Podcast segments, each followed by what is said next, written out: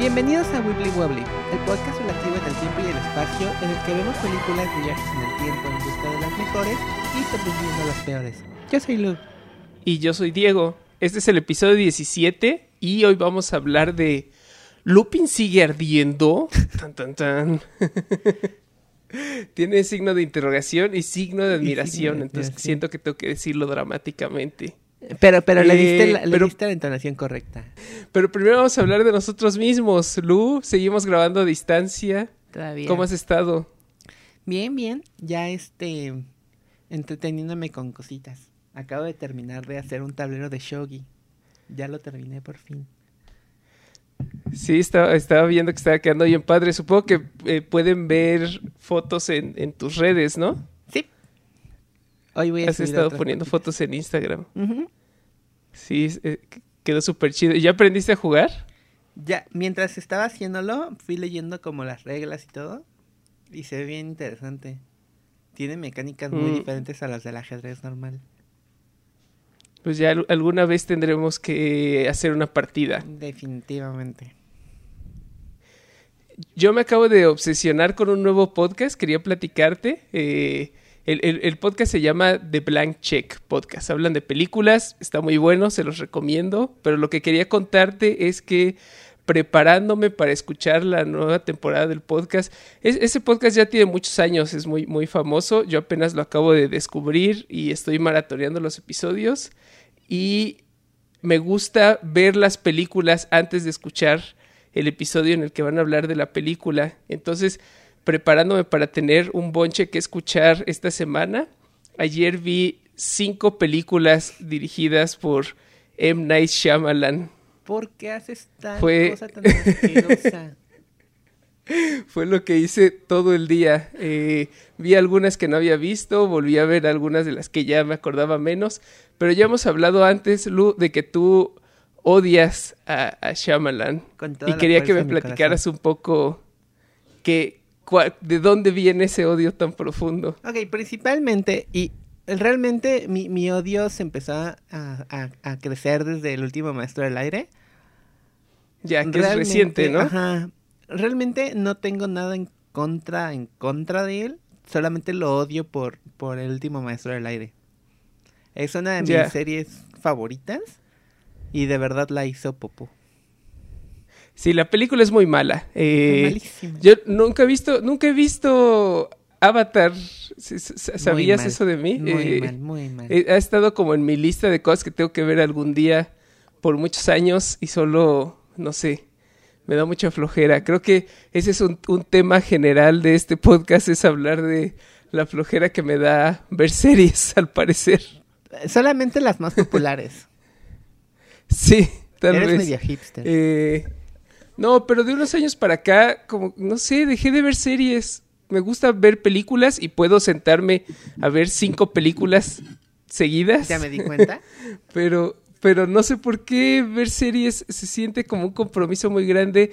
Ve- veo series con Pau, mi novia, vemos episodios de series mientras comemos. Y solo vemos una serie a la vez y no vemos más de dos episodios al día. Entonces mi velocidad de consumo de series se ha reducido mucho porque nos tardamos bastante en terminar una temporada. Entonces siempre es como una decisión muy importante cuál, cuál es la siguiente serie que vamos a ver. ya. Y, y normalmente buscamos como cosas más light y no sé, eh, no sé, me cuesta mucho comprometerme a, a- a ver una serie larga. Pues muy mal. Pero algún día voy a ver Avatar, sí, sí me llama la atención. Aparte es buenísimo. Pero, pero fuera, fuera de eso, a- Shyamalan siempre fue un director que a, a mí me gustó mucho cuando era chico y estaba descubriendo como el cine de terror. Era uno de mis directores favoritos. Eh, de, la última película que vi ayer, ayer en la noche, fue Lady on the Water, ¿Mm? que era mi película favorita cuando tenía 15 años. Era así, amaba esa película y luego no la he vuelto a ver por muchos, muchos años y está mala. es, es famosamente como la primer película genuinamente mala que hizo, es donde perdió la fe del público y sí, sí lo, lo puedo ver. Pero no sé, estuvo divertido. Aparte, también te digo que, no sé si te lo mencioné en el podcast o, o- en otro lado, la última, la de... mm, um, Eh, Glass. la de Glass me decepcionó muchísimo. Ya, ya había empezado a darle como otra oportunidad, porque yo no había visto bien las de... mm, Bueno, Unbreakable la vi hace como mil años, y luego Split me encantó, y dije como, está bien, le voy a dar otra oportunidad. Y no, me falló. Ahorita he visto todas sus películas excepto por After Earth y The Happening. Son las únicas que no he visto. Ah, esas no. Y cre- creo que Unbreakable es mi favorita. Más bien, Unbreakable es mi favorita definitivamente porque ni After Earth ni The Happening van a ser mejores que Unbreakable. Entonces, yo fui a ver Split emocionado porque me llamaba la atención el concepto de la película, pero al final cuando revelan que es parte del universo de Unbreakable, yo estaba gritando de emoción en la sala de cine. Y sí, fue. eh, creo que es mi momento favorito en una sala de cine en mi vida. Fue así, súper, súper emocionante. Entonces fui a ver a Glass muy emocionado. Me decepcionó, pero no, no se me hizo una mala película. Y no sé, sí siento que está funcionando mejor ahorita, que está haciendo producciones un poco más pequeñas. Creo que funciona mejor. Pero bueno, en, en siguientes episodios les contaré más de mi... Ya, tengo- voy a ver After Air y voy a ver The Happening, solo porque, por completismo, porque ya, ya vi las demás, entonces ahora tengo que... Pero sí, no espero cosas buenas. No. Pero bueno, en este episodio vamos a hablar de, voy a intentar pronunciar esto, eh, Lupin Waima Momaetu Iruka, Yo del lo diría como 2018. Lupin va Imamo Moete Iruka.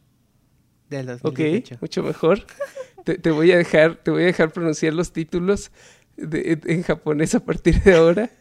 Eh, dirigida por Kazuki, Kazuhiko Kato.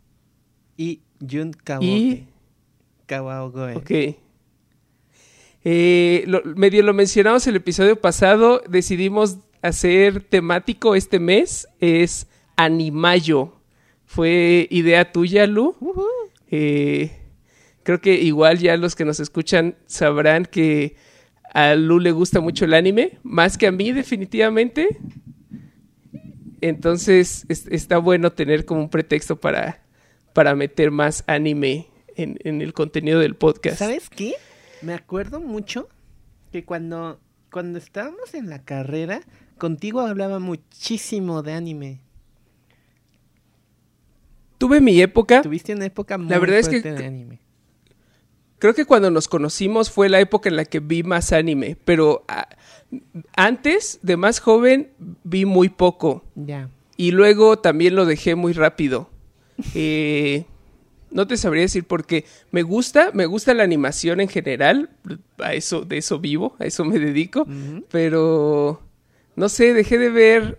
Me gusta mucho, igual, me gustan mucho las películas, veo muy poquitas series. Creo que es como lo mismo que me ha pasado en todo, ¿no? Ya. Pero sí siento que en el anime eh, las series tienen mucho peso.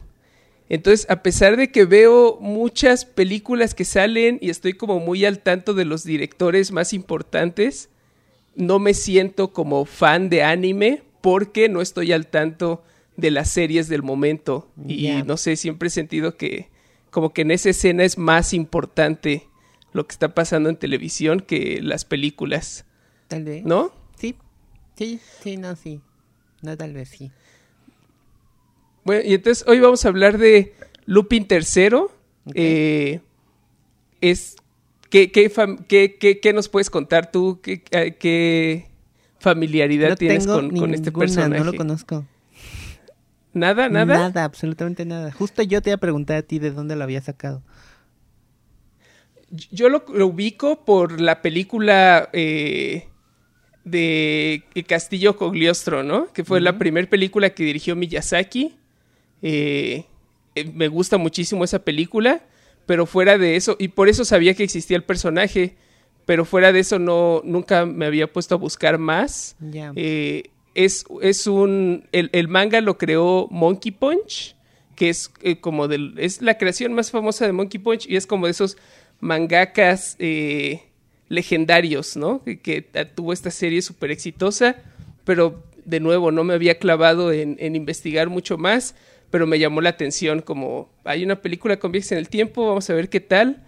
Esta película se llama eh, Lupin sigue ardiendo y la produjeron eh, como parte de la quinta temporada o la quinta serie que hicieron del personaje eh, para, para, celebrar el 50 aniversario del manga.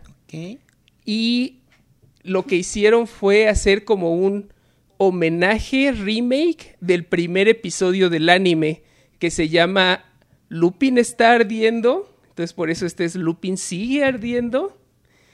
Y eso me llamó la atención y lo que sí hice fue conseguí eh, ver el episodio, el episodio original. Mm. Y está muy divertido. Me gustó bastante y me dan ganas de ver más de la serie. Eh, la animación está súper buena. Eh, el diseño de personajes de Monkey Punch creo que es lo más llamativo. Creo que si empieza a ver imágenes de, de Lupin y del el cast extendido, si es como este diseño de personaje súper llamativo. Sé que este año va a salir una película 3D del personaje que tiene muy emocionado mucha gente porque al parecer los trailers se ven buenísimos. Eh, y entonces, pues no sé, me llamó la atención ver, ver esta película. Eh, ¿Qué más te quería contar? Eh, entonces, Castillo Cogliostro no la has visto tampoco. No. Está buena, a mí me gusta mucho. Pues, esta se supone que tiene en el tiempo. La verdad es que no, no tengo muy claro en dónde van a encajar. Entonces no sé, estoy, estoy interesado en ver qué tal. Entonces, si quieres, vamos a ver la película. Si quieren verla con nosotros, pausen el podcast ahora y nos vemos del otro lado. A special race is the ideal cover for the perfect crime. My time machine can send Lupin to any time that I wish. Until it gets weird. What the? Where am I? The jacket! It's red! Get ready for the Lupin OVA. Now! Is Lupin still burning? Huh? Here I come, Lupin! Y volvimos al futuro.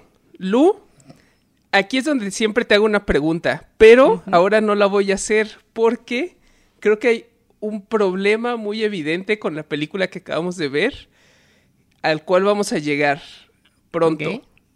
Pero primero voy a tratar de explicar qué es Lupin III, eh, considerando que lo único que he visto es el primer episodio del anime, la película de Miyazaki y esta, este película de aniversario que acabamos de ver. Entonces, tal vez no hago un buen trabajo, pero esto es lo que he logrado investigar. A ver. Lupin III, el personaje creado por Monkey Punch, se llama Lupin III porque lo concibió como es el nieto de Arsène Lupin. Arsène. Que es, Arsène Lupin. Ajá. Ok, ok. Ahí, me, ahí me agarró justo, justo, justo a donde, a donde, a cosas que me interesan un buen. Arsène Lupin es este un personaje de un escritor francés. Ajá. Y, la, el, manga está basado en, en, este personaje que es Arsène Lupin III, que es supuestamente el nieto de Arsène Lupin. Ajá.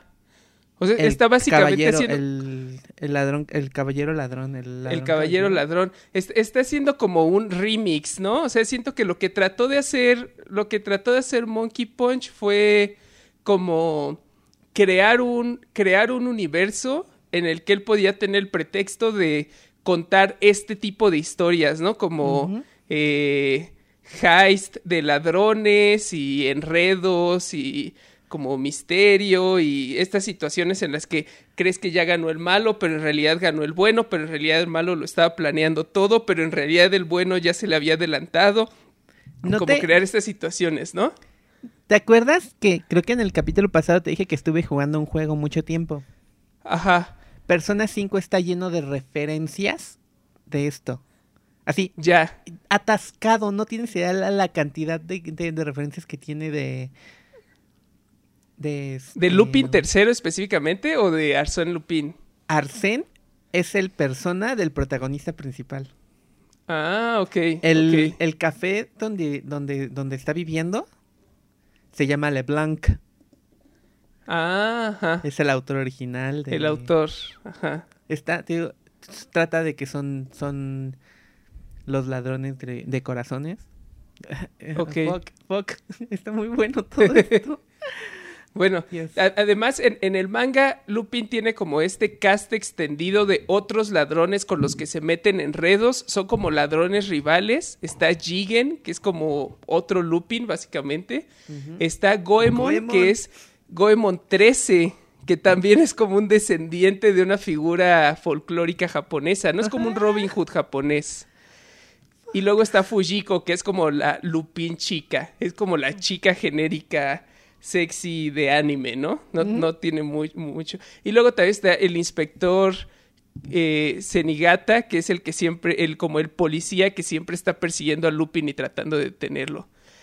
En el anime, lo que hicieron desde el principio fue que en lugar de tener a, a los cuatro ladrones como rivales, todos trabajan en equipo. Entonces son como, como un equipo de ladrones que a veces se traicionan unos a otros, pero en realidad siempre están trabajando juntos, ¿no?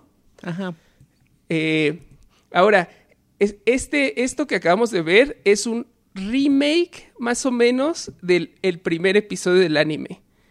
El, ¿Es en el- serio? el episodio, el episodio original se trata de que Lupin junto con, junto con Jigen, que son como los dos más amigos, se inscriben a una carrera que es esperando hacer trampa para ganar el gran premio, ¿no? Es como su, su forma de conseguir dinero fácil que, que van a intentar esta vez. Ajá. Pero resulta que la carrera fue organizada por la organización Scorpion, que es como esta organización misteriosa de villanos que está tratando de detener a, a Lupin. Y, y la, la- la organización Scorpion secuestra a Fujiko, que también estaba tratando de ayudarles a, a Lupin y a Jigen. No, estaba intentando robarlo primero, en, ¿no? en el episodio original. Sí, en pues el episodio pero me- original pero estaba... Lo que, lo que No, yo- el- la estatua, es que la estatua no aparece en el episodio original. Ah, ok. Ajá, es- es- ahorita llegamos a eso. Eh, Fu- Fujiko, básicamente, en, en el episodio original es como la, la damsel in distress. Es solo la capturan los malos, la torturan de una forma muy incómoda, muy extraña. Está este villano gordo que tiene como muchas manitas robóticas que le están haciendo cosquillas y manoseándola. Y él solamente habla como en inuendos, como muy incómodo. Todo ese es su plot, así, muy innecesario y muy incómodo. Y entonces los malos le revelan a Fujiko que en realidad ellos organizaron la carrera y que todos los otros competidores están trabajando para ellos y en realidad todo es un plan para matar a Lupin. Eso es lo único que quieren hacer ellos. Ok. Y luego, durante el episodio, descubres que Lupin y Jigen siempre supieron que ese era el verdadero plan. eh, logran derrotar a todos los malos. Eh, Fujiko también ya estaba preparada para escaparse, logra escaparse. Parece que se pa- te hacen pensar que Fujiko traiciona a Lupin y lo entrega al inspector, este, al inspector Senigata cuando termina la carrera, pero al final resulta que en realidad eh, Fujiko también estaba trabajando con Lupin y se escapan con el dinero, ¿no? Y ya, es como una historia muy sencilla, tiene sus twists, eh, pero ya, ¿no? Es como una historia muy, muy simple de, de Lupin eh, como haciendo este, esto que te decía, ¿no? Parece que, parece que cayó en la trampa de los malos, pero en realidad los malos cayeron, cayeron en la trampa, trampa. De, de Lupin, ¿no? Ahora, es, este episodio empieza básicamente idéntico. Hay, hay muchas cosas eh, que son referencias directas al, al- al episodio original. Eh, en, en el episodio original, cuando aparece el logo de los malos, escribieron mal Scorpion por accidente. Creo que no pusieron la R. Se llama algo así, Scorpion, algo así. Ok. Y entonces en este episodio lo escriben igual como referencia, ¿no? Eh, le dan un poco más de agencia a Fujiko porque Fujiko está tratando de robarse algo, cuando la atrapan los malos, en, en- en lugar de ser solo como secuestrada, como carnada para Lupin. Pero es igual de incómodo, ¿no? Sale el mismo malo creepy con sus manitas robóticas manoseándola y desnudándola y... Muy incómodo. No, no tengo idea por qué decidieron mantener esas escenas casi idénticas. El cuarto en el que están es igualito al de, al de la película original, al del episodio original. Pero el twist es que a la mitad de la carrera los malos revelan que tienen una máquina del tiempo y que lo que quieren hacer igual es lo mismo, ¿no? La carrera es una trampa, lo único que les interesa a ellos es matar a Lupin. Y la forma en la que lo van a matar es mandándolo a viajar por el tiempo. ¿Para qué? Y aquí es donde creo que está el mayor problema de, de esta película, si, si le podemos llamar así, que es que la forma en la que usa el viaje en el tiempo es un pretexto para hacer fanservice, pero es fanservice de una serie que no conocemos realmente. ¿No? Sí. Pero. mira, Entonces, ajá. ah, no sé. Tal vez este es como. como. como pedo mental mío. Me, me, me dio. Me empezó a dar como un chorro de curiosidad. Saber por. O sea, era obvio que todo era referencias a cómo se habían conocido con, con cada uno de ellos y cosas así. Ajá. Y me Sí, empezó a dar un buen de curiosidad de. Bueno, ahora lo- quiero ver cómo pasó todo Ajá. eso. Lo que pasa en el resto del episodio es que Lupin va encontrándose como en momentos, supongo que son momentos clásicos de la serie. Eh, vemos cuando conoció a cada uno de los otros personajes y las cosas pasan de forma diferente a como deberían de pasar. Asumimos, porque igual nosotros no sabemos, no hemos visto las versiones originales de todos esos episodios, pero justo eso sí, sí llama la atención, ¿no? Entonces, ahora sí quería preguntarte, eh, Lu, ¿qué te pareció? Me gustó Eh, muchísimo. ¿Sí? Inc- incluso, in- incluso no teniendo el contexto, ¿funcionó? Sí, sí, porque me dio mucha, mucha como, como curiosidad del mundo. Quiero saber más. Ahorita me voy a poner a ver la de, de Caso de Cagliostro. Está súper buena. Y ya está en Netflix todo, Todo- sí, sí, sí, sí. De hecho, ya, ya la tenía en mi lista, pero pues, no me había metido a Netflix hace, hace como un rato. Así que... Sa- ¿Sabes? Yo, tiene mucho que la vi y me da curiosidad. Cre- creo que la primer, la primera escena en la que se encuentra con el inspector, creo que eso es de la película, pero tampoco estoy tan seguro. Eh, el, el- el inspector eh, empieza a viajar por el tiempo junto con Lupin. La otra cosa divertida que hacen es que a lo largo de todas las diferentes eh, temporadas del anime que han hecho, el, el diseño de personaje de Lupin ha ido cambiando un poco. Entonces aquí cada que Lupin salta a otra época, cambia su diseño de personaje y cambia su ropa y así es como Lupin empieza como a identificar su el lugar en el que está. Cuando ya se da cuenta que está viajando en el tiempo, empieza a predecir en qué tiempo se encuentra basado en el, en el color de su ropa o en, en- en la ropa que trae puesta. Eso está, eso me gustó como recurso. Que igual siento que si fuera más fan de la serie, me habría emocionado Me- más, ajá, ¿no? claro. Pero. Ajá. Igual creo que eh, hu- hubo un momento en el que me empezó a, a- a perder el episodio. En parte porque estábamos volviendo a ver como esta escena súper incómoda de la tortura de Fujiko. Y en parte porque todas las cosas que estaban pasando con Lupin se sentían eso, ¿no? Como referencias a cosas a las que yo no tengo el contexto y entonces me costaba entender como exactamente qué es lo que estaba pasando. Eventualmente Lupin regresa al presente y se encuentra con todos los personajes, con Jigen y con Gaemon y con Fujiko, pero ahora todos están cambiados Porque y no ya lo no lo conocen. conocen, Ajá. ¿no? Y es el plan de los malos, es como como aislar a Lupin, ya cambiamos todo tu pasado, ahora no tienes a ninguno de tus amigos y ahora sí podemos derrotarte. Pero lo que pasa es que todos los personajes sienten una atracción mística hacia Lupin, como que pueden sentir que están conectados Su en amistad el es espacio-tiempo. que todo eso. Sí, es, es el poder es de la amistad. y entonces que Lupin logra derrotar al malo, le roba Con la esa- máquina del con tiempo. esa, mm, con eso que habías dicho, ¿no? De creías que habías caído en mi plan, pero no, yo caí. Ajá. Pero, pero caíste en el mío, güey. Sí, eh, eh, está el momento súper bueno en el que el malo va a, a despertar a su jefe, al viejito creepy de las manos robóticas, y le entrega a Lupin amarrado, pero resulta que en realidad es Lupin disfrazado del mano, malo, entregándole al malo disfrazado de Lupin. Ajá. Y luego además revelan que no solo eso, sino que ahorita Lupin ya volvió a cambiar el pasado y ahora todos sus amigos están trabajando con él. Y además no están en el hotel, están en la época prehistórica y los dejan allá abandonados siendo perseguidos por un tiranosaurio rex. No, se caen las paredes falsas del, del, del cuarto Del de cuarto hotel. del Todo eso es, eso es- creo que es lo, lo más divertido de lo que he visto de Lupin, que son como estas cosas que no tienen sentido, pero son como estas formas de hacer twist interesantes, ¿no? Como, ah, creías esto, pero en realidad esto, pero en realidad esto. Eventualmente los, los twists dejan de tener sentido, pero ya no importa, ¿no? Ya dejas de preguntarte, un momento, ¿cómo, cómo construyó, quién construyó ese hotel falso, no? Exacto. ¿Cómo, ¿Cómo se lo llevaron al pasado? Ajá, ¿En qué momento se lo llevaron?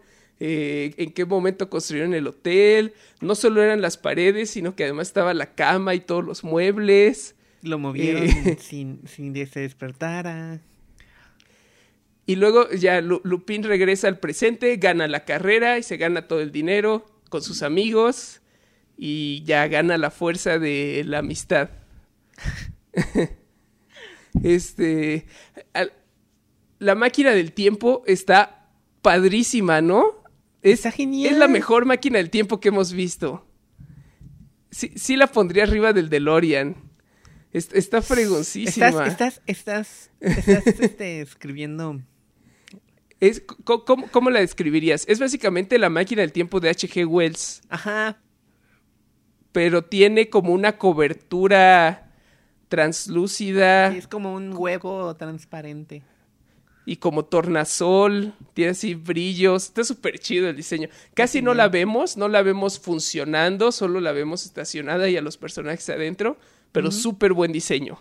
Sí, está brutal. Yo no la pondría arriba del DeLorean, pero sí al mismo nivel. Eh, ¿Y qué más? Ya no nos saltamos nada de la historia, ¿no? es básicamente es- lo que es- pasa. Como También es un está muy episodio sencillo. corto, Ajá. solo es un episodio de, de la serie al parecer. Este, no, no pasa como tanto. Pero yo creo que incluso sin conocer como toda la, toda la historia del, del personaje y todo esto, sí hay como... Sí, sí tuvo como maneras como de llegarme. Además la música está buenísima.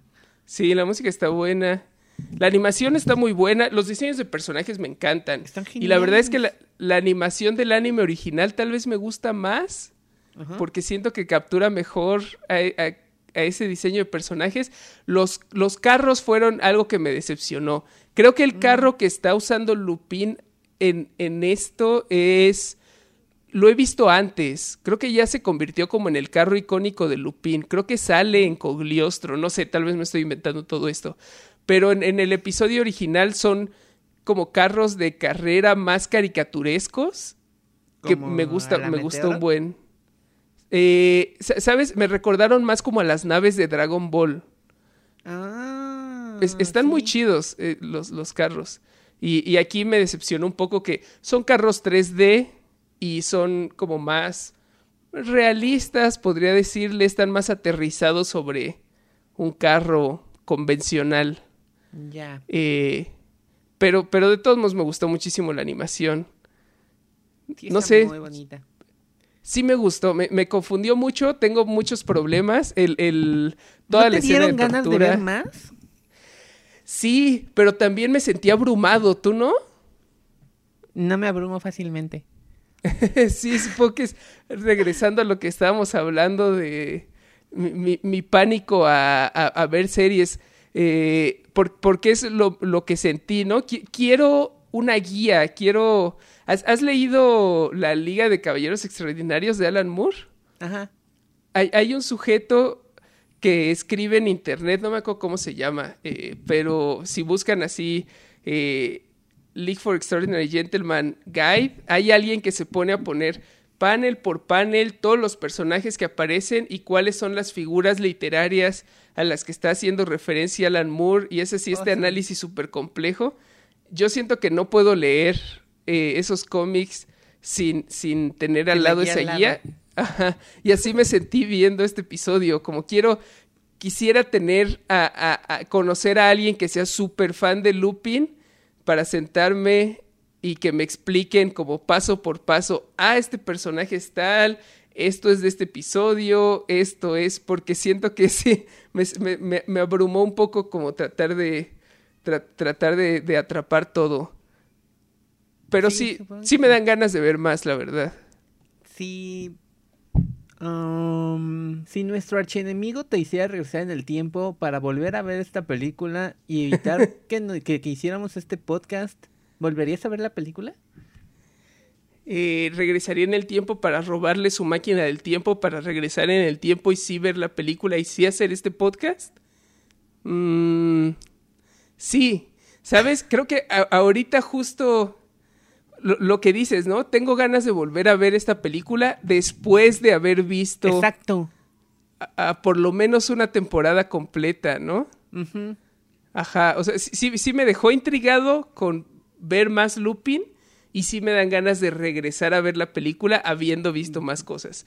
Aunque estoy seguro que aunque estoy seguro que cuando la vuelva a ver va a volver a llegar la escena en la que aparecen las manos robóticas alrededor de Funico y voy a volver a decir, "Ay, esto otra vez". Pero fuera de eso sí sí sí la volvería a ver. ¿Tú? Sí, yo también. Pero igual como dices, después como de empaparme un poco más como de, de toda el, de toda la serie y saber un poco más de qué está pasando, definitivamente la volvería a ver. Sí, sí la recomendamos. Entonces, tenemos que rankear Lupin sigue ardiendo en nuestra lista. Eh, nuestro top 3 sigue siendo Volver al Futuro, La chica que saltaba a través del tiempo, Irregular Show. Tengo un, problema con, con, con esta película, que es este lo que decíamos, el viaje del tiempo solo es un pretexto para Fanservice. eh, hacer fanservice. Entonces, las cosas que pasan, no, no me siento capaz de juzgar qué tan bien usan el viaje en el tiempo, porque no sé qué tanta... No sentí que hubiera mucha realidad en las cosas que cambiaron en el pasado y las consecuencias que tuvieron en el futuro. Luego también el plan de los malos es ridiculísimo, que es algo Sí. que se me, hizo, me- se me hizo divertido porque me recordó al, al episodio original. Hay un momento en el que hay un momento en el que Fujiko le dice a los malos, se gastaron todo este dinero construyendo esta carrera y contratando a todos estos corredores solo para matar a Lupin, ¿de verdad vale la pena? Y aquí se siente eso explotado al máximo, ¿no? Construyen una máquina del tiempo y para lo único que le están haciendo es para tratar de matar a Lupin de la forma más inefectiva posible. No o sea, ¿por qué no mataron a Lupin cuando era bebé, por ejemplo? ¿Por qué hicieron Oye, que Lupin viajara en lugar de viajar ellos? No tiene nada de sentido eso. Sí, no. Eh, Pero, pero, pero estuvo cagado. estuvo chistoso, sí. Lu- Luego Supongo también que eso lo es parte de... del mood de la serie. Sí. Lo, lo de la fuerza de la amistad también se me hizo un poco chafa, porque sentí que era una forma muy fácil de zafar a Lupin. Creo que era la forma más rápida de resolverlo, porque al final tienen que contar esta historia súper complicada en 20 minutos. Pero me habría gustado ver más qué cosas tendría que hacer Lupin para convencer a sus amigos de que son sus amigos y luego viajar en el tiempo para arreglarlo todo. Todo eso nos lo saltamos, le dan una explicación mágica de sintieron un presentimiento dentro de ellos de que tenían que ayudarlo. ese, ese siento que es el punto más débil, sobre todo cuando se trata de rankearla comparándola con otras películas. Yo, yo no tengo, siento que use muy bien. yo tengo un- el- una idea Y de nuevo no es como pensando en rankear la, la, la historia en general de Lupin, sino solamente este capítulo. Tengo una Ajá. idea muy segura de dónde la quiero poner Ok. Quiero ver si compartes mi opinión. A ver. Mi opinión es que debería ir abajo de Christmas Invasion y arriba de Teen Titans Go. Abajo de Christmas Invasion. Es más abajo de lo que yo estaba pensando. Ok, dime por qué y tal vez esté de acuerdo. ¿Sabes cuál fue la, la comparativa inmediata que tuve? Fue que imposible. Ok, Porque igual siento que imposible no tenía mucho contexto sobre la serie. Y me quedé sintiendo que eh, la serie estaba tomando recursos baratos para hacer fanservice. ujú, Y siento que esta me gustó más. ok. Pero no sé, ahora que estoy viendo Godzilla, Godzilla tal vez me gusta más, Esta aunque es- hacen... Ajá. Esta, es que está como en este mismo bloque, como que va, que va Sí. desde que imposible hasta Teen Titans Go. Ese, este bloque es. Todas esas películas tienen eso. Tal vez Sí. podemos excluir un poquito Christmas Invasion, pero, pero sigue siendo lo mismo. Todo este bloque usa los viajes en el tiempo de una manera más ligera Ajá. y Teen Titans Go también es un una comparativa interesante. yo creo que me gusta pero más la de Lupin. Sí, tal vez.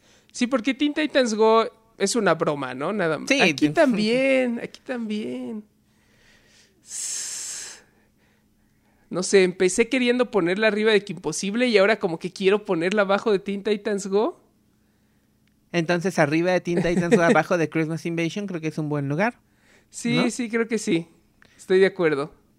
Muy bien. Entonces es nuestra nueva número 13. 13. Ok. Es Nuestra nueva número 13 es Lupin wa. Imamo Ete Iruka. Sigue. ¿Cómo, cómo? Lupin wa Imamo Moete Iruka. Excelente. Pues bien, después de haber acomodado esta película en, en- en nuestro nuevo número 13, este fue nuestro episodio número 17. Recuerden seguirnos en nuestras redes sociales. Pueden encontrar el podcast como Wibbly Wobbly Pod en Instagram, Tumblr y Twitter. Y a mí me pueden encontrar como Lukinomoto en Twitter e Instagram. Ahí me pueden encontrar como arroba de 3A para ver mis cómics y animaciones. Recuerden buscar el, el podcast en Spotify, en iTunes, en donde prefieran escucharlo. Suscríbanse, califíquenos para que nos puedan descubrir más personas y para que ustedes no se pierdan ningún episodio. Eh, Lu, seguimos en Animayo. Es tu turno de elegir una película. Eh, Ok. ¿Qué vamos a ver la próxima semana? El próximo la próxima episodio. semana, bueno, la vamos a ver la próxima semana, la vamos a sacar Ajá. hasta dentro de... Eh, Wibbly wobbly, ver- timey wimey. It's like a big ball. Este, vamos a ver la película de 2019, Hello World, de Ok, Tomohiko Ito. buenísimo. Entonces, nos, Nos vemos en el futuro.